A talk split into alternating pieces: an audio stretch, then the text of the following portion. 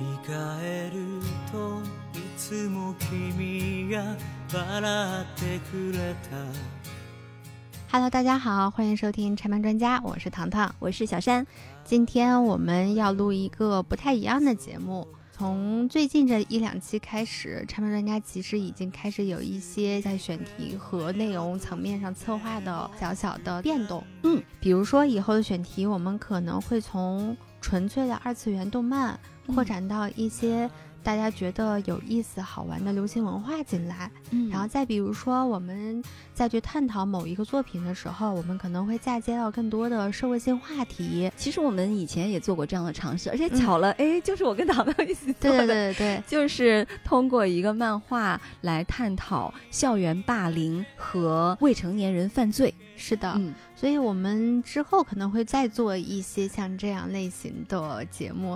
那今天这期节目呢，我相信大家从标题上已经看出来了，它其实是关于女性的一个内容。嗯，聊这个话题呢，是因为最近发生了很多相关的事情，我跟小川实在是没有办法视而不见。呃，对，比如说，最近大家都耳熟能详，且在国内刮起了一阵旋风的上野千鹤子老师以及他的相关作品。嗯，她是一个日本非常著名的女性主义学者。对，嗯，她写了很多让我觉得非常浅显易懂的女性主义的书籍。上野有很多本书都是他和某一位女性对谈的，嗯，比如说有从零开始的女性主义，应该是他跟一位漫画家，是的，然后最近新出的那新出的那个，个《始于极限》，嗯，是他和日本一位曾经是陪酒女和呃情色片女演员，但是后来隐退后嗯。考上了东京大学的硕士，嗯。进入了大报社做新闻记者，嗯。但是最终却因为自己曾经的职业背景暴露出来。嗯。而被辞退的一位作家叫铃木良美，嗯，自从上野千鹤子老师的书被引进国内之后，其实是引起了非常多的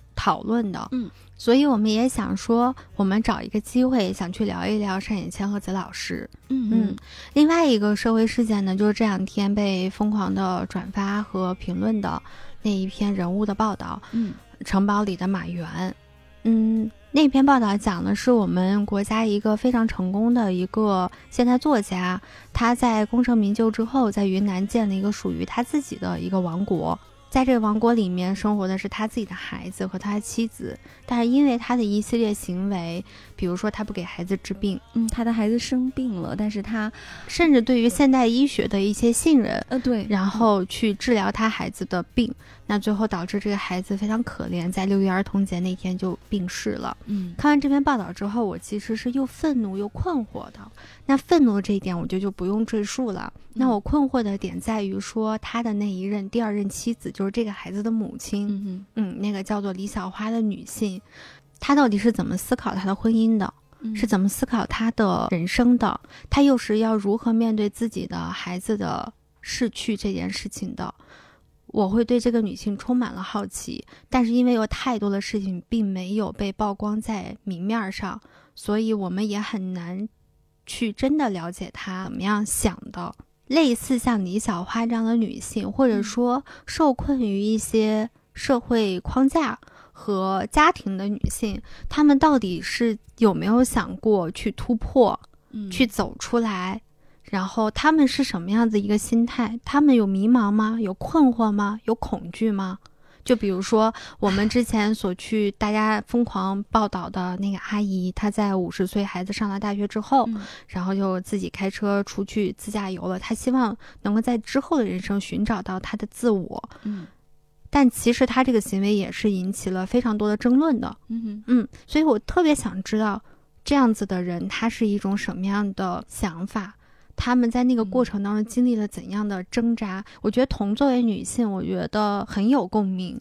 对，是因为我们其实也是有很多别人对我们的偏见和评价和标签的，这在嗯之前节目当中其实是有聊到过的。我们的成长过程当中也会不断的去面对这样子的拉扯。嗯，是的，嗯而且你没有办法知道我们未来还可能会面对什么。有一天我们会不会也像那个五十岁的阿姨一样，嗯，对自己过去的人生产生一个质疑，对，嗯，所以我们今天要聊的就是这样子一个话题。正好呢，那天我们在讨论之后，我们突然发现有一个作品非常贴合我们今天想聊的这个话题是的就是一个日本动画，叫做《成年女性的动画时间》。对，嗯，它呢其实只有两季，并且第一季 只只有一一话，只 有一集，对。然后它也很短，一集也就二十多分钟吧。二十四分钟的样子。第一季是一话，嗯。它在二零一一年播出的，嗯，然后第二季呢就隔了一年了，是嗯二零一三年的三月播出的，嗯。一共三话，也是每一话只有二十四分钟，嗯，它的第二季的最后一集其实就是在二零一三年的三月二十四号播出的，嗯。也就是说咱们节目上线的时候，这个动画它就诞生了十年 零零两天，这四集其实讲述了四个女性她们在生活当中的某一个时间段的一个片段，嗯。且是有点黏黏糊糊的片段，是因为他们在那个时候充满着迷茫和彷徨。嗯，这个作品最初是日本的 NHK 电视台和一家叫做 Curious Cope 的独立电影制作公司，他们一起策划的。嗯那它的特色就是，它选取的每一个故事都是一部短篇小说。嗯这个短篇小说的作者全部都是得过直木奖的女性作家。那直木赏和芥川赏不太一样，直木赏是一个面向通俗小说的，嗯。所以他以前就是受奖过的东野圭吾的嗯《嫌疑人 X 的现身》啊什么的。啊。这些作品，它不是一个非常的严肃和主流的文学作品，嗯。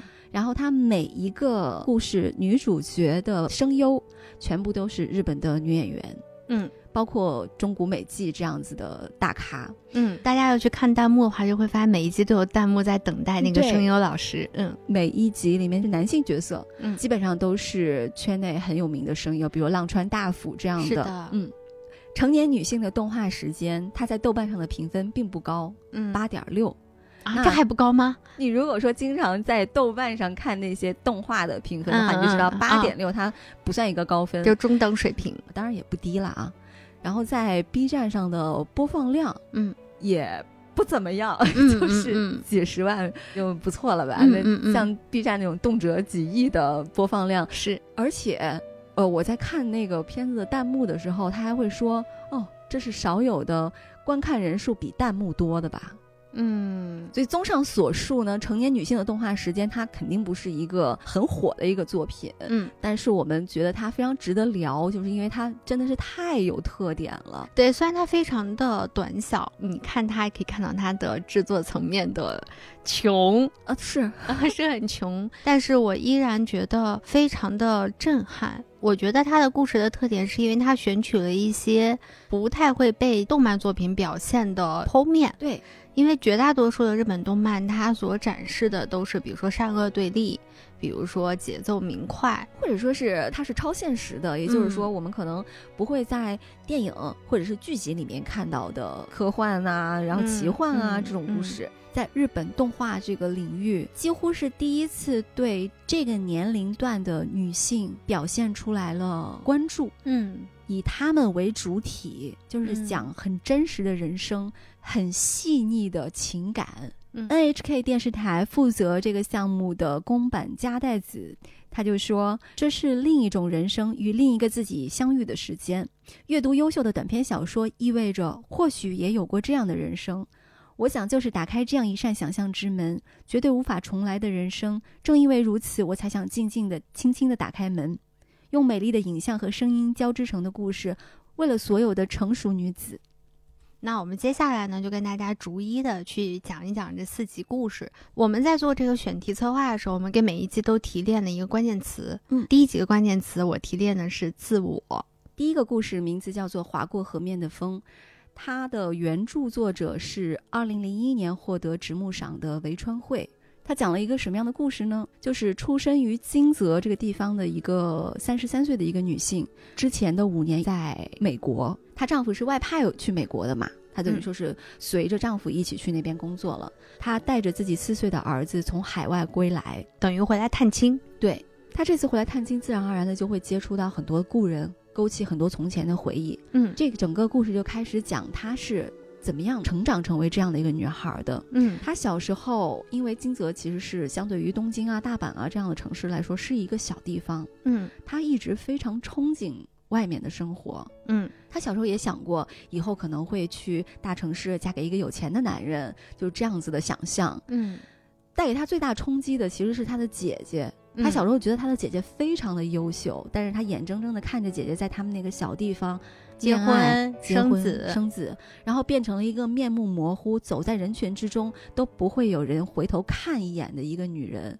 她觉得我不想要这样的人生，嗯。所以虽然在她高中的时候有了一个相互很喜欢的初恋男友，嗯，但是他还是在高中毕业之后，毅然选择了离开金泽，去东京读大学。嗯，大学毕业以后在那边工作，然后和优秀的同事结婚，嗯然后去了美国。嗯，就你觉得这是一个？很励志的故事吗？对他不是，他不是，他一点都不励志。对、嗯他的故事进展到差不多一半儿多一点的时候，嗯就急转直下。嗯他半夜会去厨房大量的进食，然后再抠嗓子吐出来。暴食症。对，嗯这个暴食厌食症嘛，嗯代表着这个人的心理状态已经非常的差了。嗯因为他是一个第一人称自述的嘛，嗯他就说他离开了日本，去到美国，对于那里的生活很不适应。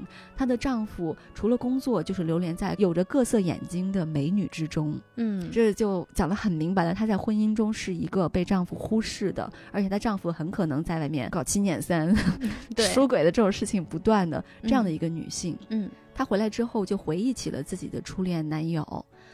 她的这个初恋男友其实是她的初中同学，但是两个人在初中的时候没有任何的交集，因为这个男孩是一个非常封闭，然后很且脖子很长的人，对，这个作画非常好笑。仿佛羊驼一般。对，我觉得那个男孩子在里面塑造的非常有魅力。嗯这个男孩他是在福利机构里面长大的，至于他的家庭是什么情况你不知道，但是你就可以理解这个男孩的性格了。他初中毕业之后就没有继续再上学了，进入了就女主的爸爸的点心店的工作。对做小帮工，嗯非常的勤奋，也很有天赋。嗯里面几次形容到他的手没有明显的关节，就像是女人的手一样。每次女主都会去偷偷的看他怎么样嗯用那双手去做合适点心。嗯，但其实这个手是一个隐喻啦，嗯，对，就不讲了。就不讲了，因为我们有小朋友在听节目。对是，的，嗯嗯、如果说要女主她有一些道德上可以被指摘的地方呢，就是在她结婚之前和自己的初恋男友睡了，嗯，而且那是他们两个唯一睡的一次。嗯也就是说，她在上大学之前是两人真是发乎情止乎礼，真的就是很单纯的那种恋爱。，嗯然后在她五年前决定结婚之前，她在家乡住了三个月，要陪伴父母嘛，因为很快就要离开日本去美国了。在这三个月期间，她曾经去拜访过分别多年的初恋男友，她发现初恋男友已经自己开了一家和食点心店，嗯她也非常的为他开心。嗯这个女孩走出了这家店之后，她突然又冲回来了。嗯，孩子，我们可不可以有这么呀？我们可不可以睡一夜的美 对，然后结束了之后呢，当她要离开这个男孩子的时候，男孩子其实是有抱上她，就说不要走。但是这个女孩呢，她确实对着外面的世界有着非常大的憧憬，嗯所以他毅然决然的走了，就有了后面的我们刚刚讲的故事。嗯哼嗯我当时看到这个部分的时候是特别能够理解的，嗯就真的是非常能够理解。嗯，我甚至觉得他是在做某种意义上的告别。对，是的，没有错。糖糖，嗯你说对了，嗯我也如此告别过，但是、啊，是吗？但是没有睡，没有睡，没有睡啊。啊嗯，OK，肯定是没有睡的。嗯我是对一些悬而未决的事情要嗯进行告别了，嗯，就是把所有的话全部都说清楚。嗯我是一个因为恋爱而结婚的人。嗯那这个女主角，我对她非常能够理解的是，她的这个婚姻中掺杂了很多恋爱之外的因素。对他的那种对于小城市以外的生活的渴望，嗯，对于更大的世界的渴望，嗯，对于世俗意义上的成功男性的那种渴，望。所以让她的婚姻其实是夹杂了很多情感之外的因素的。嗯她的初恋男友其实是她内心最真诚的、最纯洁、最宝贵的情感的那一部分的选择。是的，所以她在那个时间以睡一次的方式跟自己的初恋男友进行告别，特别能够理解的。跟纯真的那个自己做告别。对，嗯，结果这一次回国之后呢，大家也知道他在婚姻当中过得很不开心，嗯所以人不可避免的会想起曾经自己拥有的那段温暖。心已经很客气了，我觉得是很痛苦吧。对，在这个时候他就会不可避免想起曾经的温暖嘛。嗯他就去找了他的初恋男友。嗯到了那儿之后呢，他在这个店里头两个人聊天，然后还吃了这个，他带着儿子去的。嗯，还吃了那个这男孩子就是他的初恋男友新做的点心。后然后他在店就问他说：“你结婚了吗？”他说：“嗯，对，然后有孩子了。”然后这个时候，当然女主她就不会再产生什么事情了。嗯，这个时候，初恋男友就弯下腰来问他儿子说：“你几岁啦嗯，？”然后这个小男孩手刚伸出来比了个四，被他妈一把薅住，然后制止了他说话，就说嗯他三岁。因为如果是四岁的话，你想他从这个男出国到为什么？等这个女人带着儿子出了店之后，这个男人又追出来了。他问他你过得好吗？：“你现在幸福吗嗯？”女人回头对他笑了一下，就说：“很好。”嗯然后就走了。嗯然后在河边的时候，这个小男孩就还是很困惑，就问妈妈说：“妈妈，我不是四岁吗？为什么为什么对要说那小男孩特别可爱，自己摆弄了半天手指，然后说妈妈你好像算错了。然后妈妈就说：“对我记错了。嗯”嗯，他哪有妈妈会记错自己孩子的生日的呢？嗯这个片子其实它在开头有一段话，我觉得就是点睛之笔。嗯嗯嗯嗯，对，，就他们当然回到家乡之后，走嗯过了一条河，那条河呢，就是在他们那儿曾经的名字叫女川。那个地方有一条南川和一条女川。然后他当时站在那个桥上看着河水，他说了这么样一段话：他说，脑海中浮现的也是一位放浪不羁的女子，但是如今她已经被混凝土加固的河岸控制了水流。这条河是否变得如同一位连衣领的纽扣都要扣好的土气的姑娘似的呢？确实是如他的动画的标题说的，成年女性的动画时间，成年女性可能看到这一句话的时候，就会心里已经大概知道这会是一个对什么样的故事了心领神会了。嗯，嗯而且有一些它背后所带出来的那些隐含的复杂的情绪，是我们能够秒 get 到的。嗯那在这个片子里面，为什么我们提出的关键词是自我？是因为这个女孩她其实一直以为自己很清楚自己想要什么。我想要大城市，我想有更开阔的世界，我想要一段美满的婚姻。但是直到他的人生到那一刻时候，他才发现，他追求这些东西并不是他以为换一个地方就可以给到他的。那他最后其实是很迷茫的，自己到底是谁？何处才是自我？是大城市还是家乡？因为他回过头来看他姐姐的生活，感觉他姐姐的生活很幸福啊，嗯跟他姐夫感情很好，然后有孩子。就是他在想，我曾经的选择是不是错误的？这些东西都不用他嘴说出来，是可以展现在他片子里面每一帧每一秒的。你看一看弹幕，其实就会知道了。首先，我要讲我自己的感受，就是我第一遍推荐大家去看这个动画的时候，不要开弹幕。嗯，我以往在 B 站看动画的时候是很喜欢开弹幕的，然后没事还打打字跟人家互动两句。但是看到这个的时候，我觉得我必须要把弹幕关掉，因为弹幕里面有太多价值评判的东西在里面了。嗯，当然是都是他们自己的感受了。但是我不希望我在看这么细腻的东西的时候，会有一些这样的内容来干扰我。嗯但是第二遍其实大家是可以去看一下的。就像糖糖刚才讲的，这个女孩她离开了小城市，嗯而且这种欲望是她一直都有的。嗯，那其实这个感受，我跟糖糖 一定也会都有的啦。对，是的，我们也是从一个二线城市来到了。那那那，我们现在已经是超一线了，哈，我们是省会城市。超一线这个，就连我们从省会城市对到真的是北京，都会有非常强烈的这种感受。差别很大。在这里再回去，这种来来回回的过程中，你会看到你自己的变化，以及留在那个地方的朋友、同学他们的变化。当然，我们并不是想说我们就是优秀的、哦倒不是确的。不是不是。当然，我们嗯有困惑，他们也有困惑，这个是我很相信而且。每一个人走嗯出来的原因都不一样。嗯，我当时来到北京是因为干传媒，你要来北京你就没有工作，嗯，被迫的我离开是因为就想离开家呀。啊。那那你跟这个女主其实是有一点点的相似的。哎，其实是会啊，但是我并没有一个难舍难分的恋人，哎，也不能说当时完全没有啦，但是确实是非常有感触的。在这块儿可以插一下，大家可以去听一下我们之前更的七夕情人节那一集，OK？呃，对，其实那个时候是有一个关系很好的一个男朋友的，嗯我曾经跟他去过一次他家，嗯他家当然也是一个非常好的一个城市，现在来说很宜居的。嗯但是我到了那儿之后，我当时脑海里面就想的是，我好像能把我的人生一眼看到头了。嗯，我知道我在这个地方，我将会过上怎么样的一种生活。哎，这很女主哎，我会觉得没有起伏，没有让我觉得很期待的东西。是于是我就连男朋友也放弃了。对，嗯，非常可怕的一个人。我在上学的时候，我曾经有一个算是家里的亲戚的一个哥哥，他是一个学霸。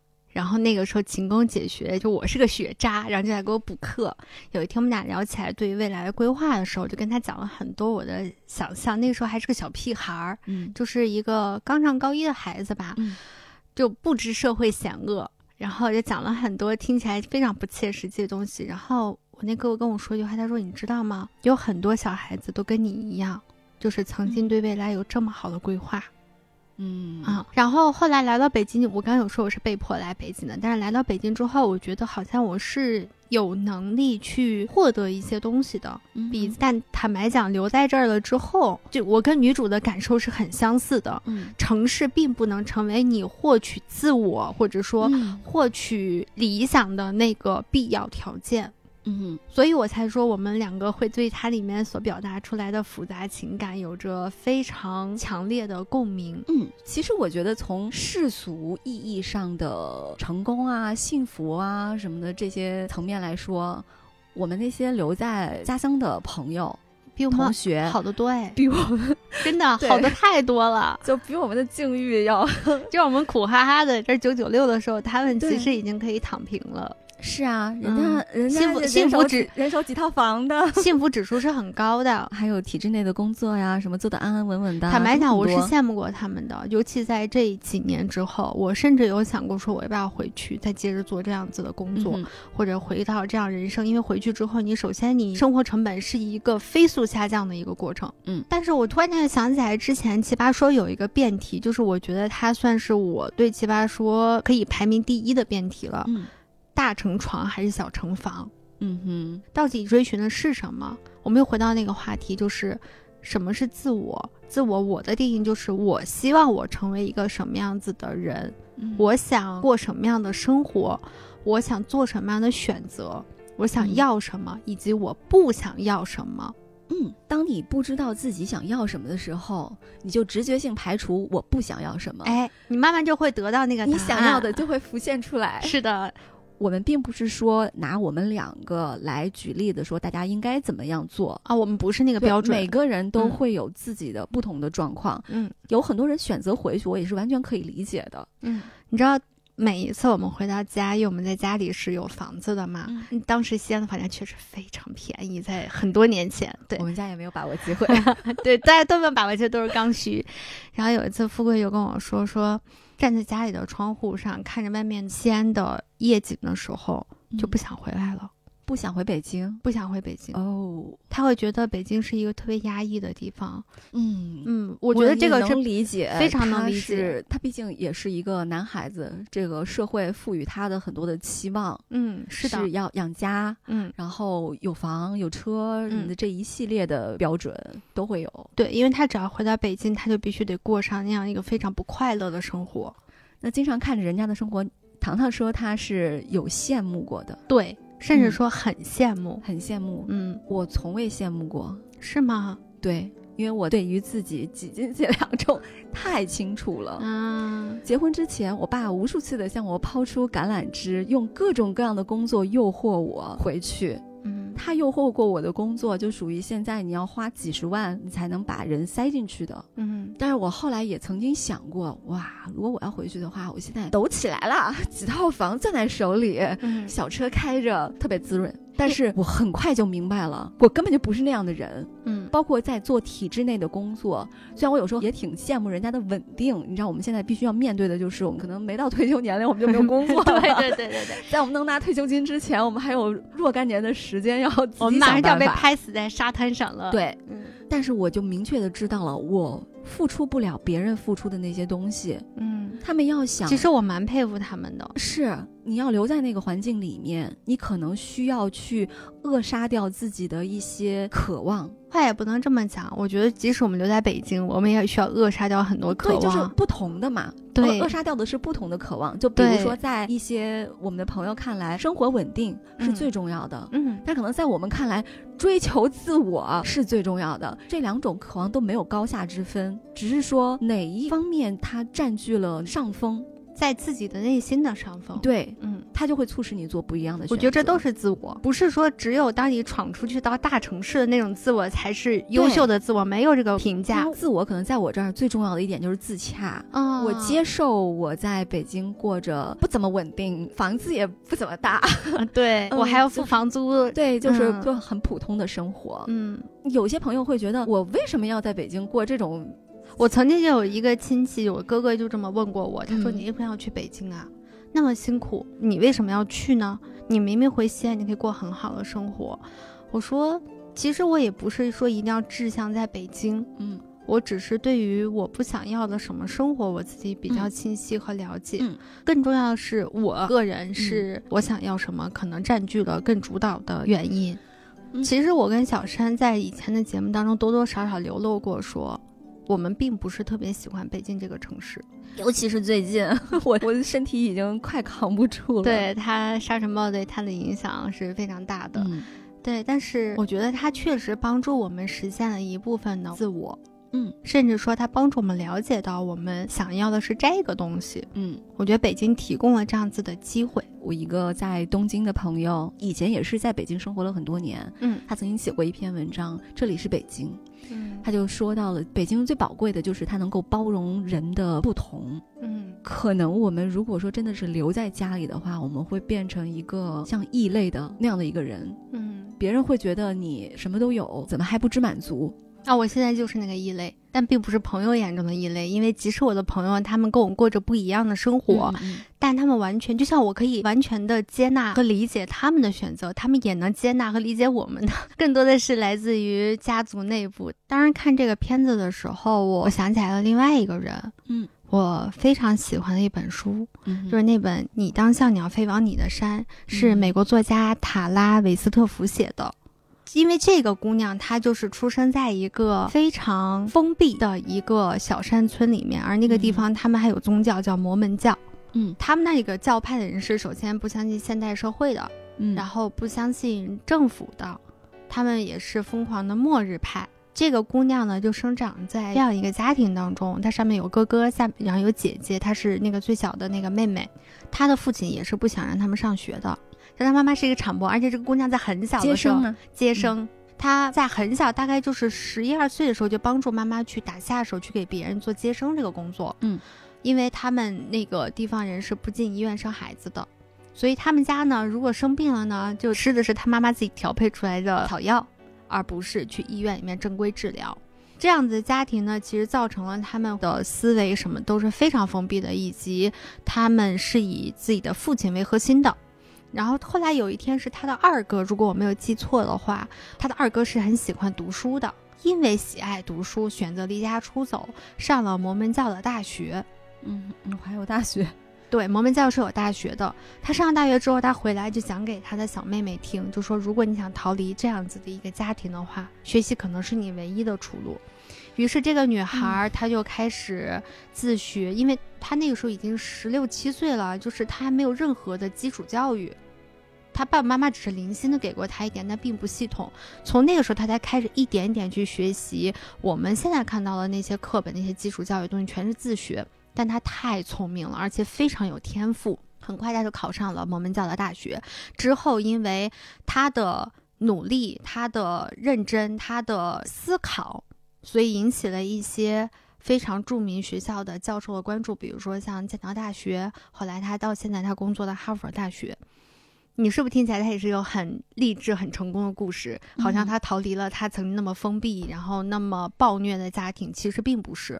这本书它讲的更多的是这个姑娘她在成长的过程当中，她每一步是走的多么的艰辛，每踏出去一步都是有非常多的人在把她往回拉扯，包括她自己。嗯她的无助，她的彷徨，她害怕被抛弃，她担心她成为他们生活的那个世界里面的一个异类。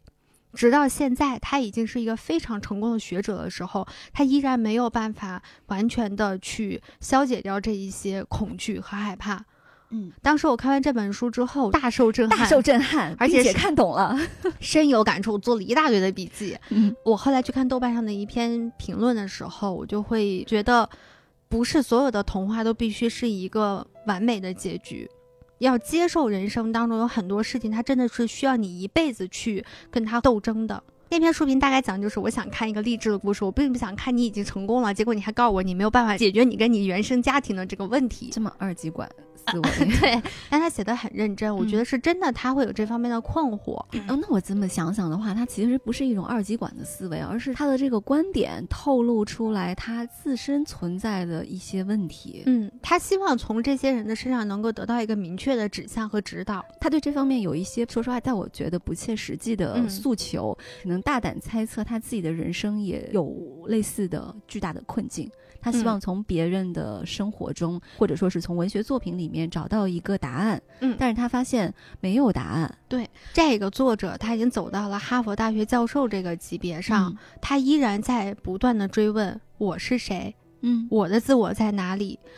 当我走进了剑桥，走进了哈佛时候，他发现自己并没有完全跟他的那个故乡、那个大山里面那个嗯家庭做切割。嗯这种切割不仅是情感上切割，它甚至包括地理上的切割。嗯其实跟我们刚刚讲的第一个故事的这个女主是很相像的。嗯环境的变化并不能完全带来人生的清醒。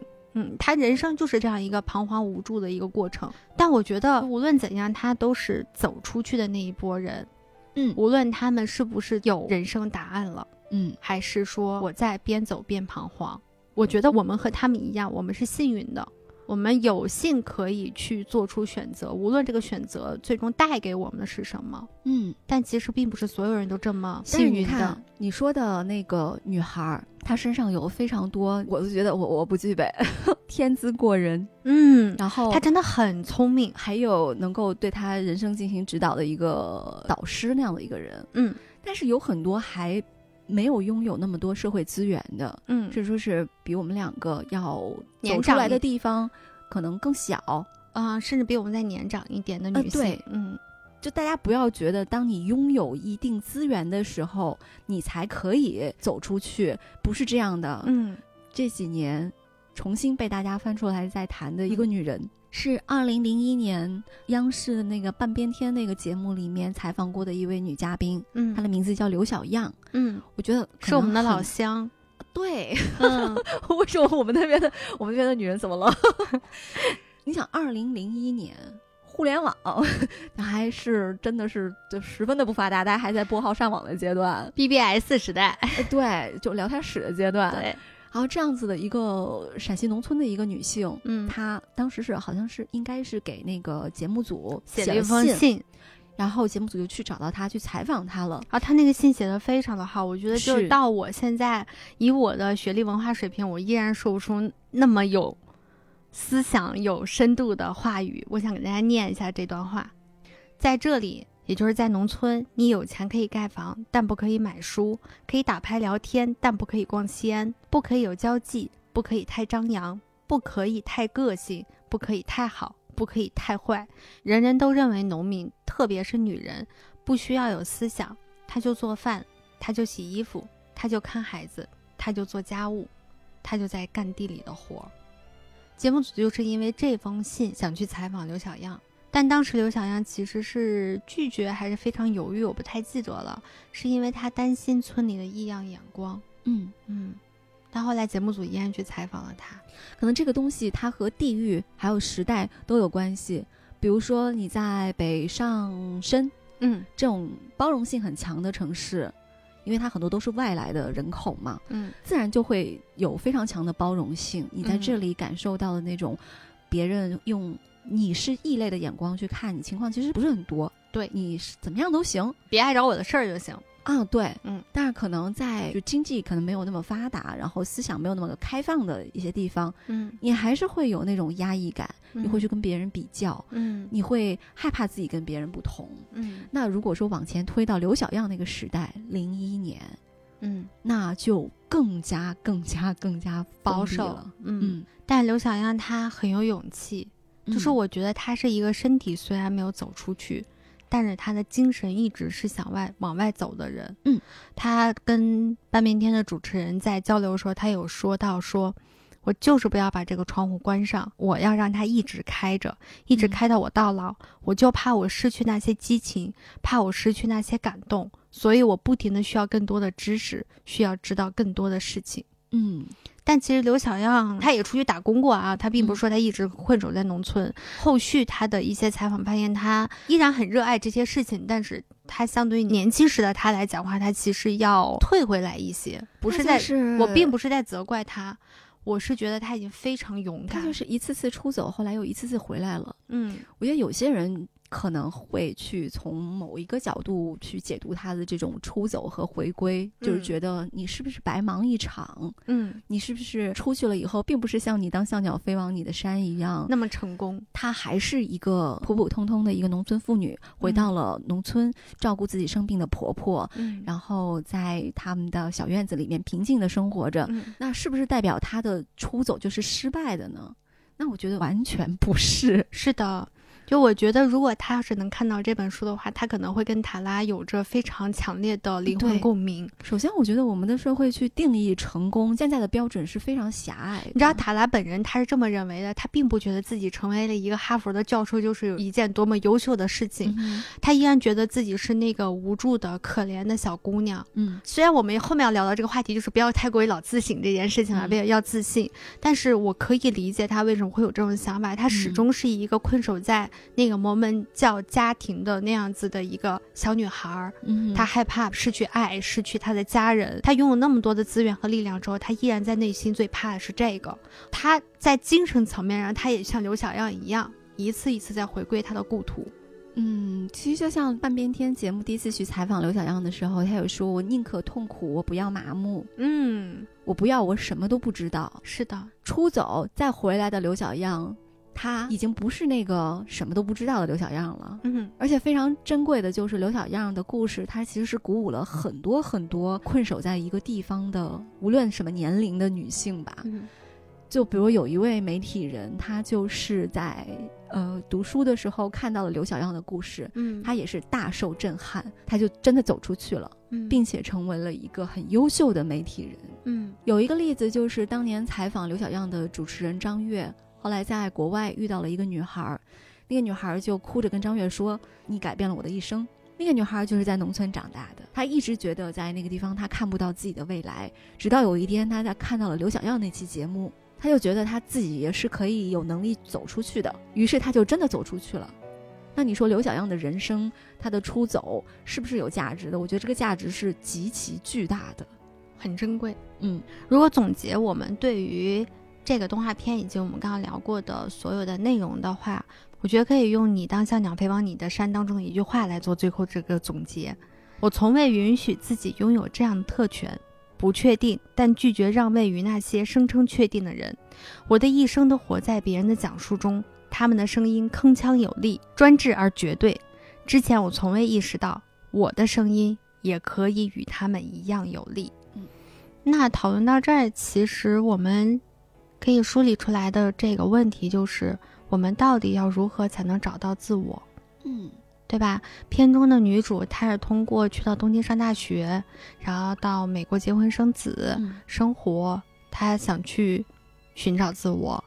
那刘小样和塔拉他们是通过逃离自己的原生家庭，无论是精神逃离还是肉体和精神的共同逃离，嗯，去寻找自我。我觉得这都是方法，甚至包括我跟小山两个人一样。甚至你不逃离，都没有关系，也是有方法的，是，不用肉身去逃离某一个地方。嗯你也可以做到的。我有一个朋友，素未谋面的一个网友，他在福建莆田嗯那个地方，就是重男轻女的思想很严重。嗯他跟我说，他觉得自己就是一个那儿的异类，嗯因为他生了一个女儿之后，他拒绝再生第二个孩子了。啊，那很不容易在当地，是的。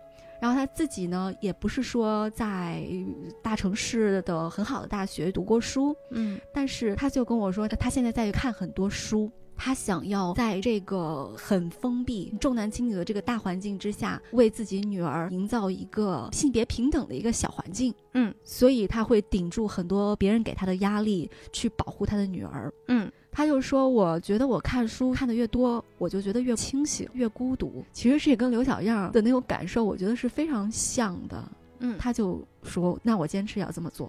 嗯嗯，我觉得是在当我们开始意识到自我之前，嗯或者说你想了解自己，我们要做的事情是什么？不是直接肉体逃离，就是 像不要去做那种、嗯我要去西藏洗涤心灵的这种 很没有意义的事情，是真正意义上要去思考，思考自己是谁，思考我想要什么，我不想嗯要什么。特别简单的话，就列个单子，这个是蛮可行的。是，然后列个单子，就哪怕从一件小事开始，嗯你会逐渐逐渐的探知到自己的边界在哪里。我觉得这是寻找自我的一个方法，嗯不要把它寄希望于外部社会或者外部环境的改变，你就能嗯找到自我。现在的人比刘小样更幸运的一点是，我们在一个网络时代。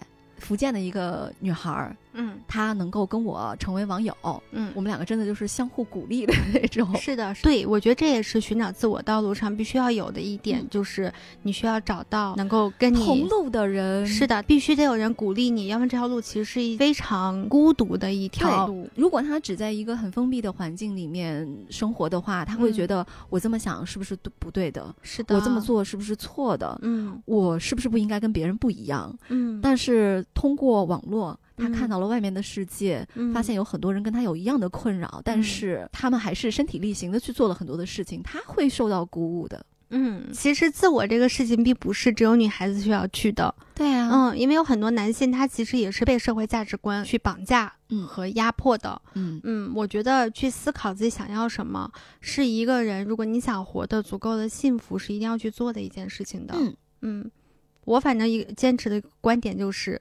无论我过的是富裕还是贫穷，这条路必须是我自己选择的，我不能接受别人来安排我的人生。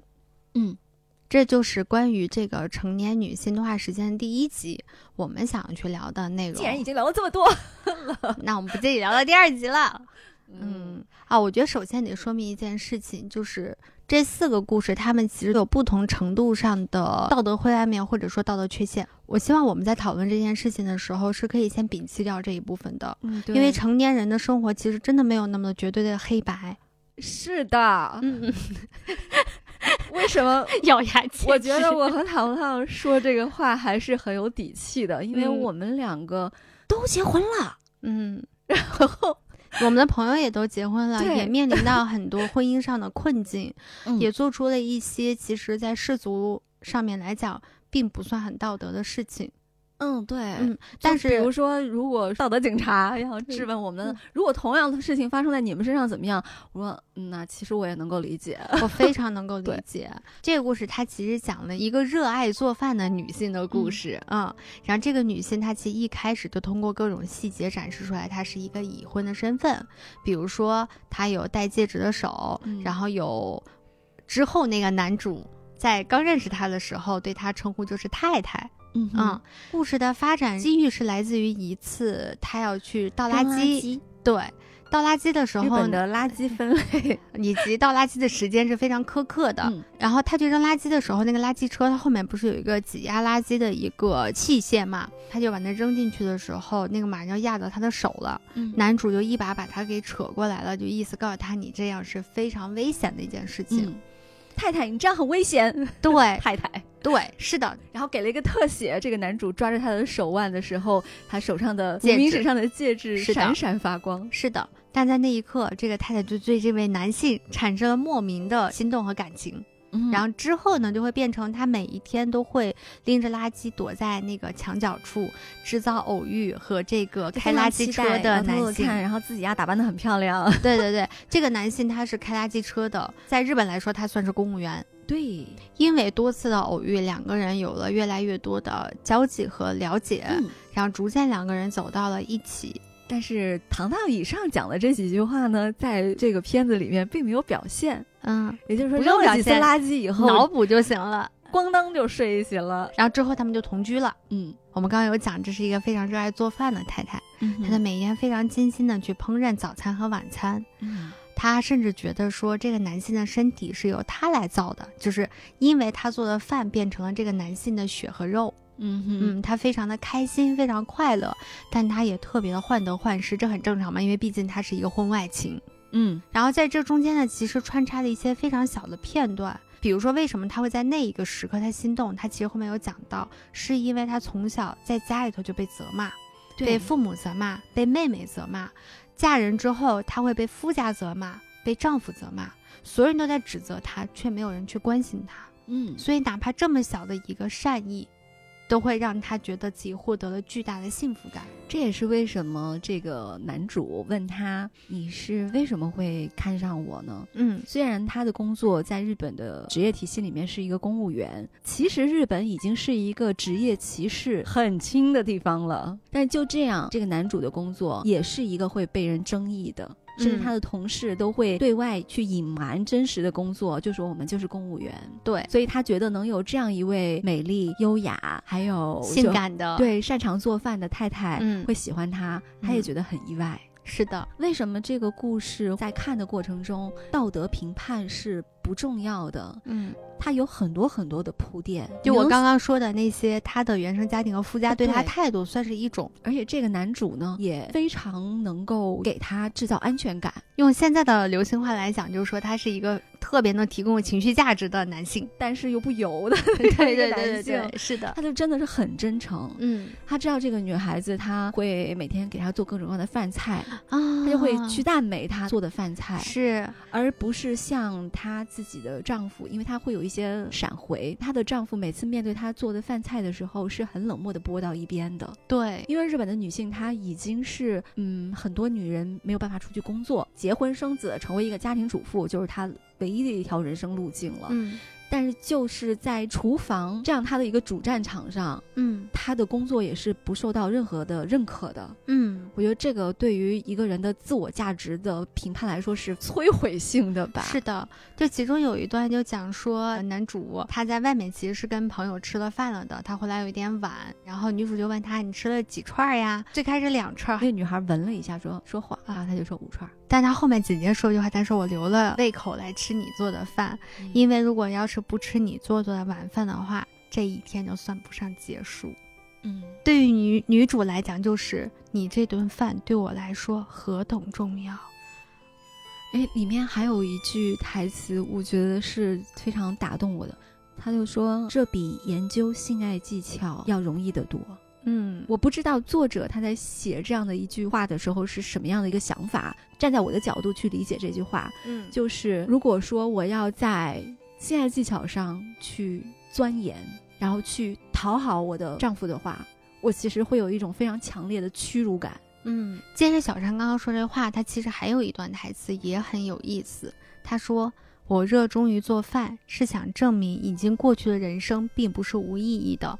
吃饭、睡觉、做爱，通过情人来确认自己做的比其他女性都要好。”嗯。就是他之前的人生是被忽视到什么样的程度，嗯。他才需要用这么样子的复杂，甚至有点厌烦的家务嗯来确定自己的人生价值，锚定自己的人生存在。嗯，大家在看这个过程中就会质疑她为什么不跟丈夫生活在一起，单独住在这里和情人同居。嗯她前面其实有交代的，她长期被丈夫忽视嘛，嗯她也跟丈夫提出了离婚了，嗯嗯，对对对，但是丈夫呢跟她说。你会后悔的，然后嗯摔门离去。嗯，这个女孩还说，她不仅仅是在这个时候，她丈夫是忽视她的，甚至在相亲的时候，她丈夫都没有用正眼眼看过她。他，所以，其实这个故事的开始是这个女人跟丈夫已经提出了离婚，但是丈夫并没有接受她的离婚请求。嗯，然后她独自搬出来生活的时候，嗯遇到了这个男主。嗯，所以大家看到这个故事之后，我突然想起来，富贵经常跟我聊天，我是怎么认知他的，他是怎么认知我的。然后有一次我就问他，我说：“那你觉得你了解我吗？”他说：“挺了解的。”我说：“那你了解我什么呢？”他说：“第一个词儿就让我潸然了一下，你知道吗？就现在想起来都觉得非常感动，就是被看见。被看见其实是一件非常重要的事情，就意味着你说的话、你表达的想法、你的喜好是被你认为很珍贵的人去在乎的。嗯当然，他说完这话之后，这是好几年前的事儿。我现在想起来依然潸然了一下，就是因为在过往的人生当中，其实我有过很多次被忽视的状态。嗯，比如说我不想办婚礼这件事情，我从小学一年级就在说，这个只是我的个人选择啦，我不是来评判婚礼好坏啊，嗯我就不喜欢嘛。但是当我跟富贵走向这个婚姻的时候，我的父母是不同意的，他们用非常强烈的手段逼迫我去办了一场婚礼。嗯在那件事情之后，我的心灵受到了巨大的创伤。这个创伤就在于说，我的父母根本就没有看见我，他们并不会去关爱我。嗯所以富贵讲讲这个话的时候，我就特别的感动。再回到这个片子的时候，我就特别能理解女主为什么会有这样子的行为。虽然她在嗯道德上是有问题的，嗯虽然她这么做是不对的，但是一个人长期被忽视的时候，她一定会选择另外一条能够让自己活下去的理由。嗯，要不然她为什么存在在这个世界上呢？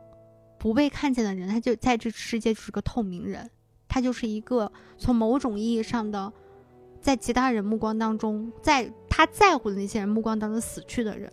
这个就很像我们以前聊有一期《怪话猫》的时候，嗯其中的一个故事，嗯，是的，也是让糖糖触动非常大。是。所以我给这一期的关键词就是被看见。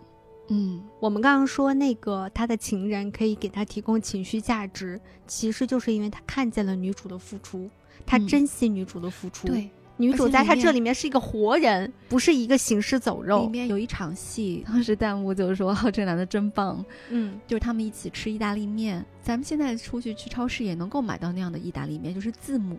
嗯嗯啊，对啊啊，那个太戳然心了，他们两个就在吃意大利面的时候，那女孩就说是我们在里面找单词。拼单词。对对两个人分别拼了两两个单词，嗯但是相互都没有给对方看。嗯，然后这个女孩说：“你拼了什么呀？”然后他嗯看了。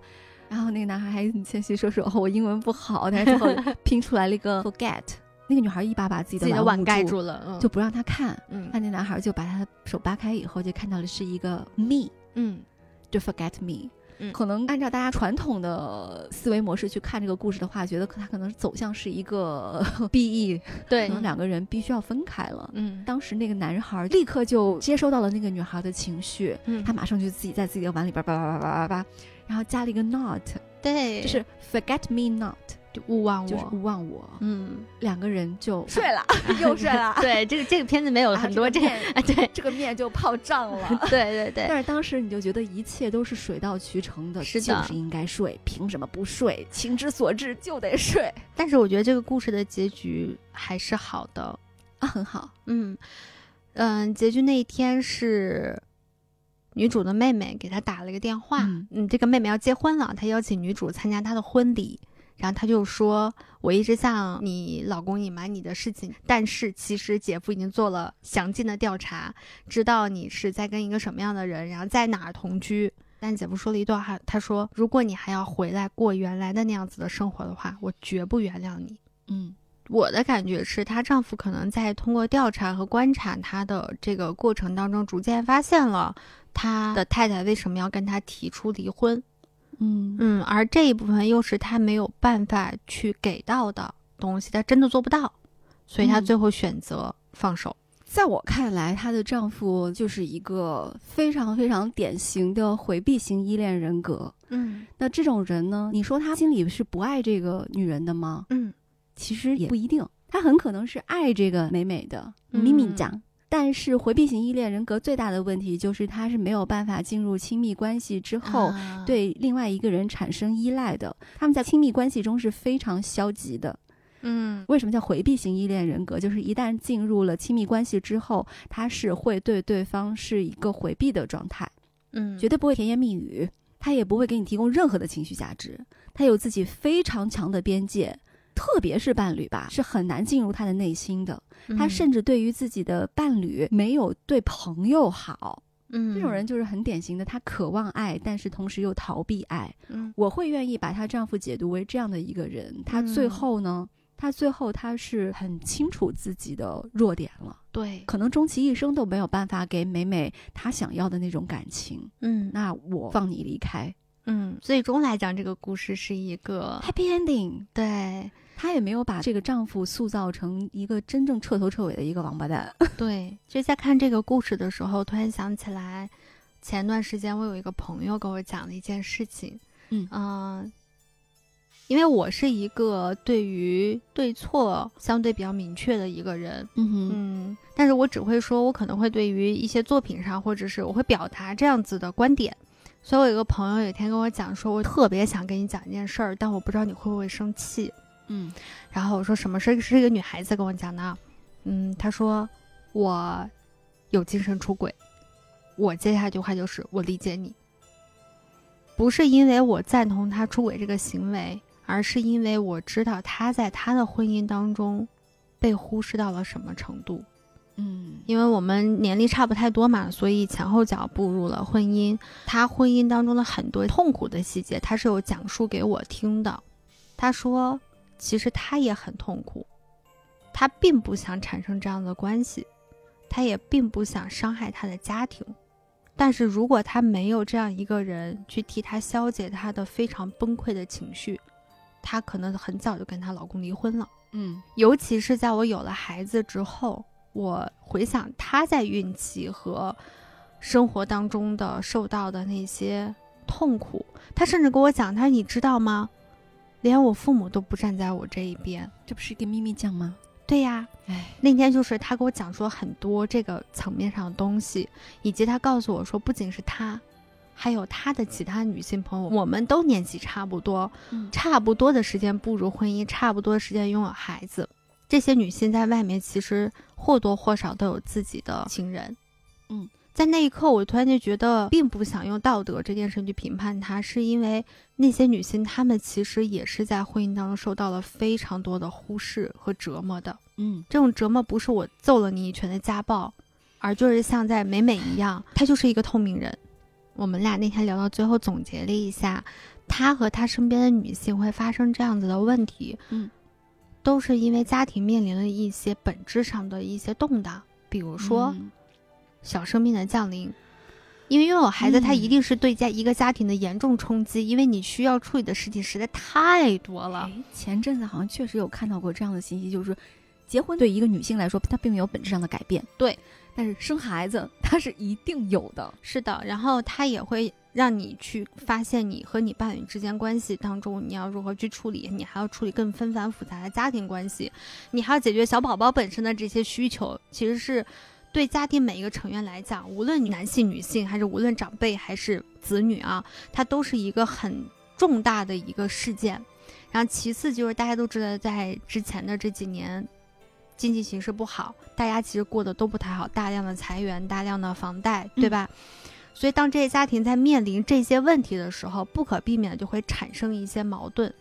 如果这两个人他们能够积极的去沟通，嗯互相关爱，努力解决问题，我觉得这些事儿都不是事儿。嗯，可怕的就是有一方他们会选择逃避，或者选择不承担。我知道的那几位女性，她们做出这样的选择，无一例外都是因为家庭的另外一半在这个层面做的真的不够好。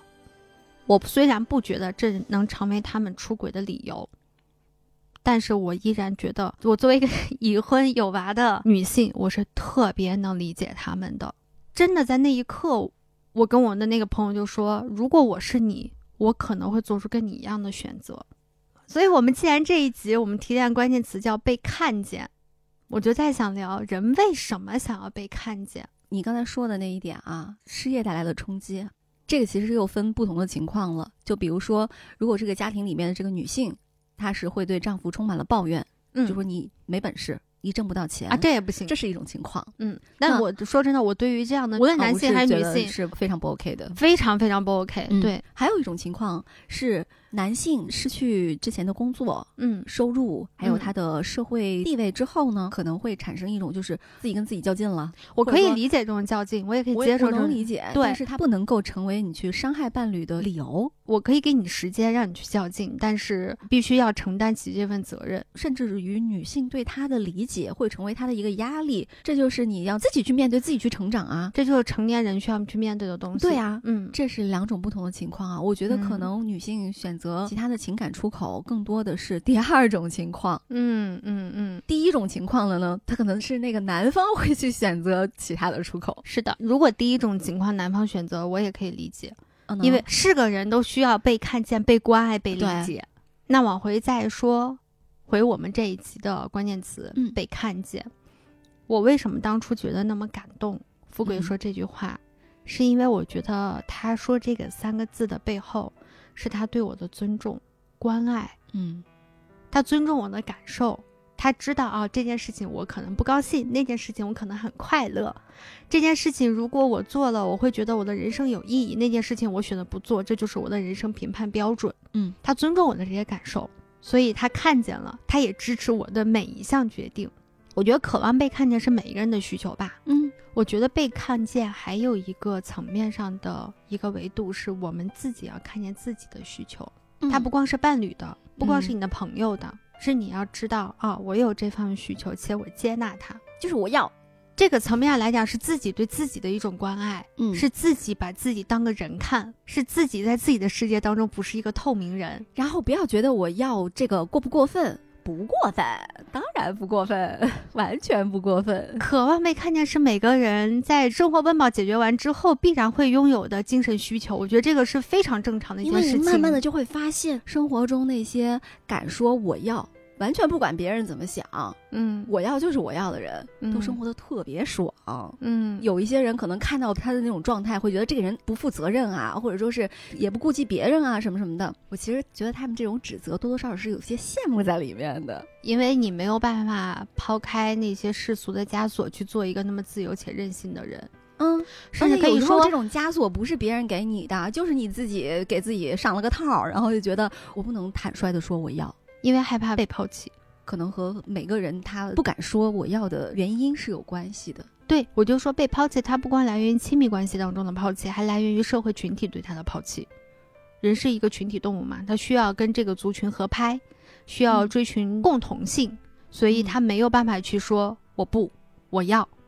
所以当自己去否认自己的需求的时候，跟你产生亲密关系的人就没有办法很清楚的知道你想要什么，你不想要什么。嗯就人你想被人看见，你总得给人提供抓手。嗯，这一集里面，我还想讨论的一个问题就是婚姻和爱情。这个系列的动画呢，有很多人就看完了以后就说：“哎呀，这个不敢结婚啦什么的。其实大可不必。”对啊。现在可能社会上很多的声音也是在说：“哎呀，不要结婚啊，特别不要生孩子啊。”嗯，我其实觉得还好啦。我觉得只要这件事情是你自己想干的，且你把你的底线想清楚，嗯然后跟你的伴侣谈清楚，嗯，如果他可以接受你的底线，为什么不可以快乐的在一起呢？而且爱情的这个好处自然是不必说了嘛。嗯 不管是跟谁产生的爱情，嗯都是很美好的。嗯。婚姻呢，跟爱情就完全不一样了。很多年前啊，我跟富贵还在谈恋爱的时候，我当时有跟他讲，因为那个时候我们国家的法律规定还是，如果你要生养一个孩子的话，你要给他上户口，你是必须要有那个结婚证的。嗯哼嗯，所以我当时有跟他说，如果我不是因为喜欢孩子，特别想生一个孩子的话，我可能就不给你领证了。嗯嗯，因为在我看来，我们当时在北京，因为是同居的生活，我们生活其实和普通的已婚夫妻在表面上看，没有什么太大区别。嗯嗯，然后我们因为都离自己的父母都很远，那个时候父母也都很年轻，我不需要我们去承担更多的责任，我们只需要谈恋爱开心就好。后来走入婚姻，是因为我们两个人经过深谈，包括我们后来要孩子，其实我们都经过非常长期的讨论，婚姻到底对我们是什么，孩子到底对我们是什么。嗯我们甚至讨论我的孩子为什么不能跟我姓，然后我们也为类似的问题，无论是谈论婚姻还是谈论孩子啊，产生过很多争执，但最终我们都达成了一个统一意见，我我们觉得哦，在这样子的婚姻体系和生孩子的标准之下，我们两个都可以活得很自我，都并没有冒犯到我们对于人生的想法和规划。哇，你们真的是很深思熟虑了。富贵说：“我是一个经常一定要把自己置于一个非常安全状态的一个人。”是的，所以我在做这些选择之前，我一定会跟他谈的非常清楚。是两个极端，是吗？完全极端。我是从认识到确定关系到结婚，嗯啊，几个月的时间吧。哦，好快，我都不知道哎，你居然是闪婚哎！哦，就是还挺闪的吧。在一起之后，可能一两个月，他跟我说：“咱俩结婚吧。”我说：“妈呀，我这个人吧，谈恋爱不一定要结婚的。嗯，我一辈子都可以不结婚、不生孩子的。嗯，我是没有关系的。嗯，你自己你要想想清楚呀。嗯，过了几天，他就真的回去想了，很认真，对，很认真的想，然后跟我说：我想了，那我还是想结婚。嗯，我说那可以吧。嗯，那我们就列个时间表，先确定结婚的日期，然后往回倒推。”每一步应该要做什么事情，按照时间表把这个流程走完。你列了个 round down 是吗？对，是的。就 你怎么了？职业病犯了吗？我我这种闪婚的自信在于。我很明确的知道，就是我能够为我的这个决定负责任。嗯，我知道我的底线在哪儿，我不会容忍对方做到某一个程度。当他越过那个界限的时候呢，我就离婚呗。对我也是这个想法，但是没有钱无所谓，真的是爸妈养我不是为了说是让我通过婚姻还是在获获得对对对对对是的，无所谓。我觉得这一点我们俩是很相像的。但是我的做法就是，我评估完之后，完他得知道我的底线。嗯嗯，然后完了，我需要他去思考，他要不要跟这样一个我，嗯，走入婚姻，他是否能接受这样一个我，用这样子的方式跟他度过下半生。嗯哼，如果他能接受，那 OK，那我们双方做完评估，我觉得是非常公平的一件事情。嗯，大家都有选择权，但至少我觉得这个方法对我们俩是很奏效的。你当初是因为孩子好上户口，对，但其实你走到最后，其实情感驱使你，并不是那个原因在驱使你，因为我们是结完婚五年之后才要的孩子。糖糖是一个先想后干的，嗯，我是一个先干后想的，对，所以所以富贵才说我是一个经常把自己 放到一个很安全角度的人。我们两个做项目的时候也是这种思路啊，是。糖糖就是我要先想这个东西它的商业链路怎么打通，嗯，然后再去操作，因为挣钱很重要啊。我是完全是直觉型的，我觉得这个东西有意思，它有价值，嗯，我甚至说是询问一圈，大家觉得这个东西好吗？得到了一票的赞同之后，嗯，我再去倒推我怎么靠这个东西来养活自己。没关系，我觉得我们挺互补，哎，真的是是吧？嗯。嗯，我是后来最近想明白了，我一直不明白为什么我要结婚啊。嗯，就结婚对我来说的意义是什么？我最近豁然开朗。我呢是一个和我自己的父母的那个家庭肯定是存在很多的遗憾的。嗯，但是那个家庭是你没有办法选择的。嗯，你出生就在那样的一个环境里。嗯，你的父母呢，他们已经是一个年龄蛮大的成年人了。嗯，你想让他们改变呢，也是很难的。嗯。所以我遇到了一个人，这个人让我觉得可以跟他组成一个家庭，可以去想象未来的家庭生活。等我有了一个我自己能够自主选择的家之后，我就可以在里面重新的再成长一遍啊。这个家是完完全全属于我的，明白？但是呢，他又不是说只有我一个人，因为只有我一个人的话，你需要去跟外界的人和事去碰撞的时候，你才会有成长的动力嘛。是。那如果是只有我一个人的话，我就安于现状也不错啊。嗯嗯嗯。但是来了一个人，让我重新再长大了一遍。嗯，我觉得这个对我来说是婚姻给我的意义。当然，这个婚姻我也不认为它是一个能够真的说是持续到 天长地久的。我从来没有过这种对婚姻不切实际的需求。嗯，但是我是有的。你会认为它一定会天长地久吗？我觉得是两个人共同需要努力才能让它天长地久的。就是如果你在婚姻当中情感付出方面、经营方面是一个好吃懒做的人。我明白了，想都不要想，我明白了，绝对无法天长地久。我也会去努力啊，我也会跟对方磨合，嗯，但是目的不是天长地久啊，是为了舒服 啊。所以咱俩真的是特别不一样，属于殊途同归型。是我富贵有时候会说，人在婚姻当中是特别容易偷懒的。嗯嗯，当你进入到某一个让你觉得彼此相对比较舒适状态之后，你就不想再去为这份关系再去努力什么。嗯但一旦你不努力，你会发现很快两个人的关系就会急转直下，一定会发生非常严重的争执。然后这个争执就会有很伤害彼此，你就会觉得哦不行，我还得努力。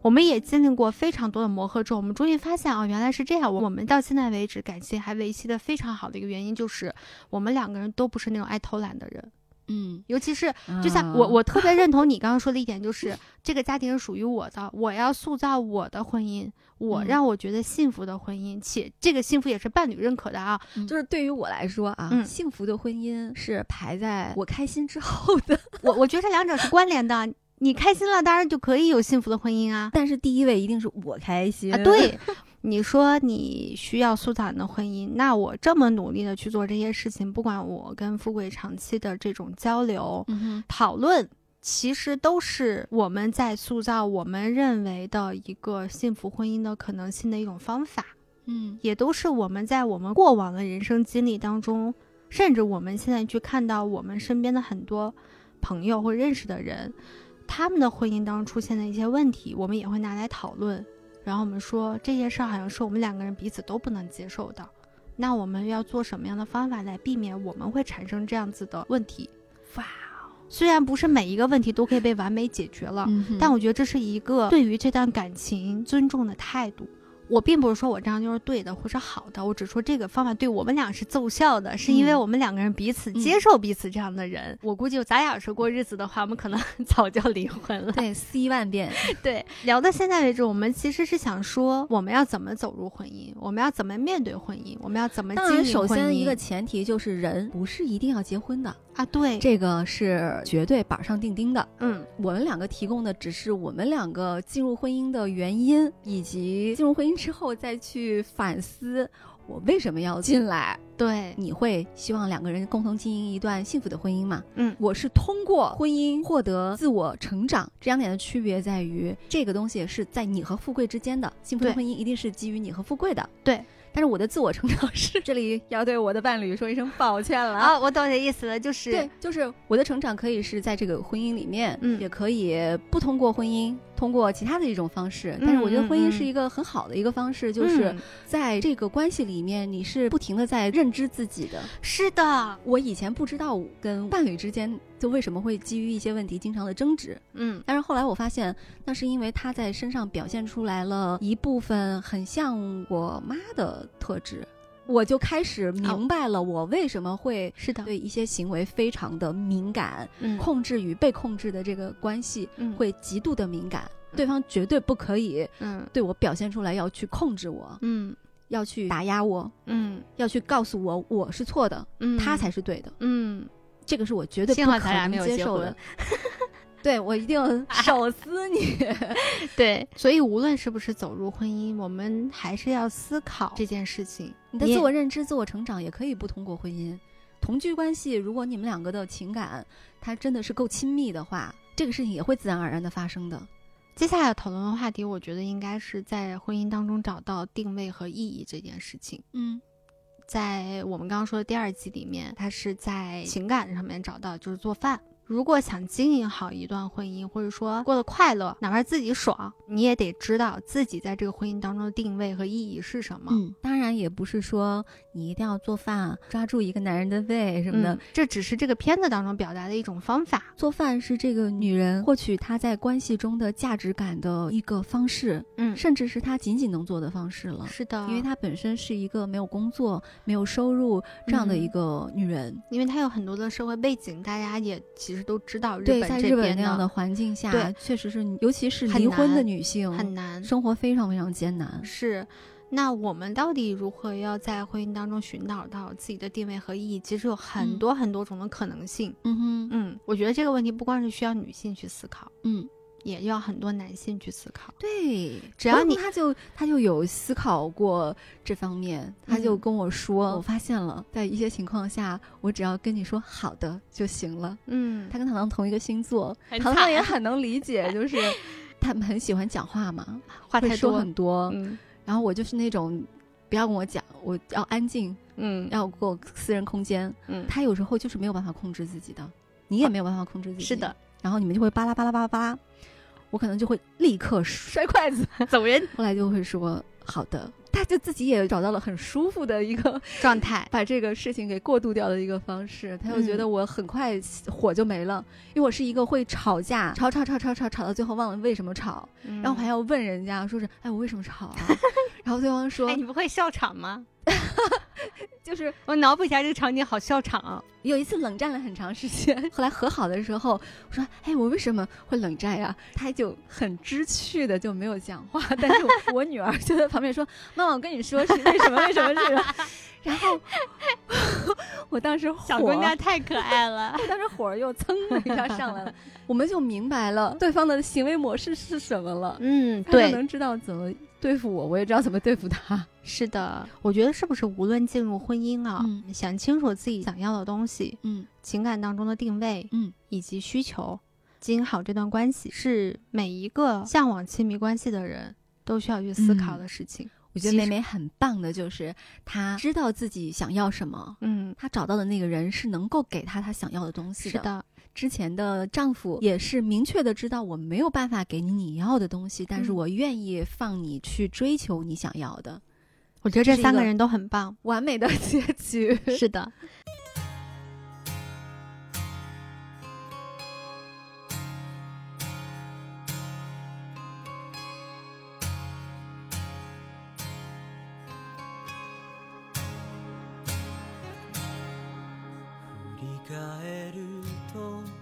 つも君が笑ってくれた」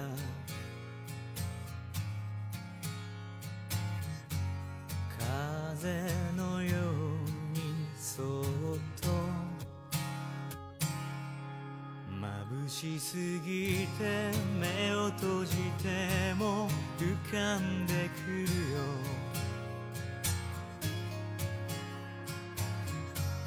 な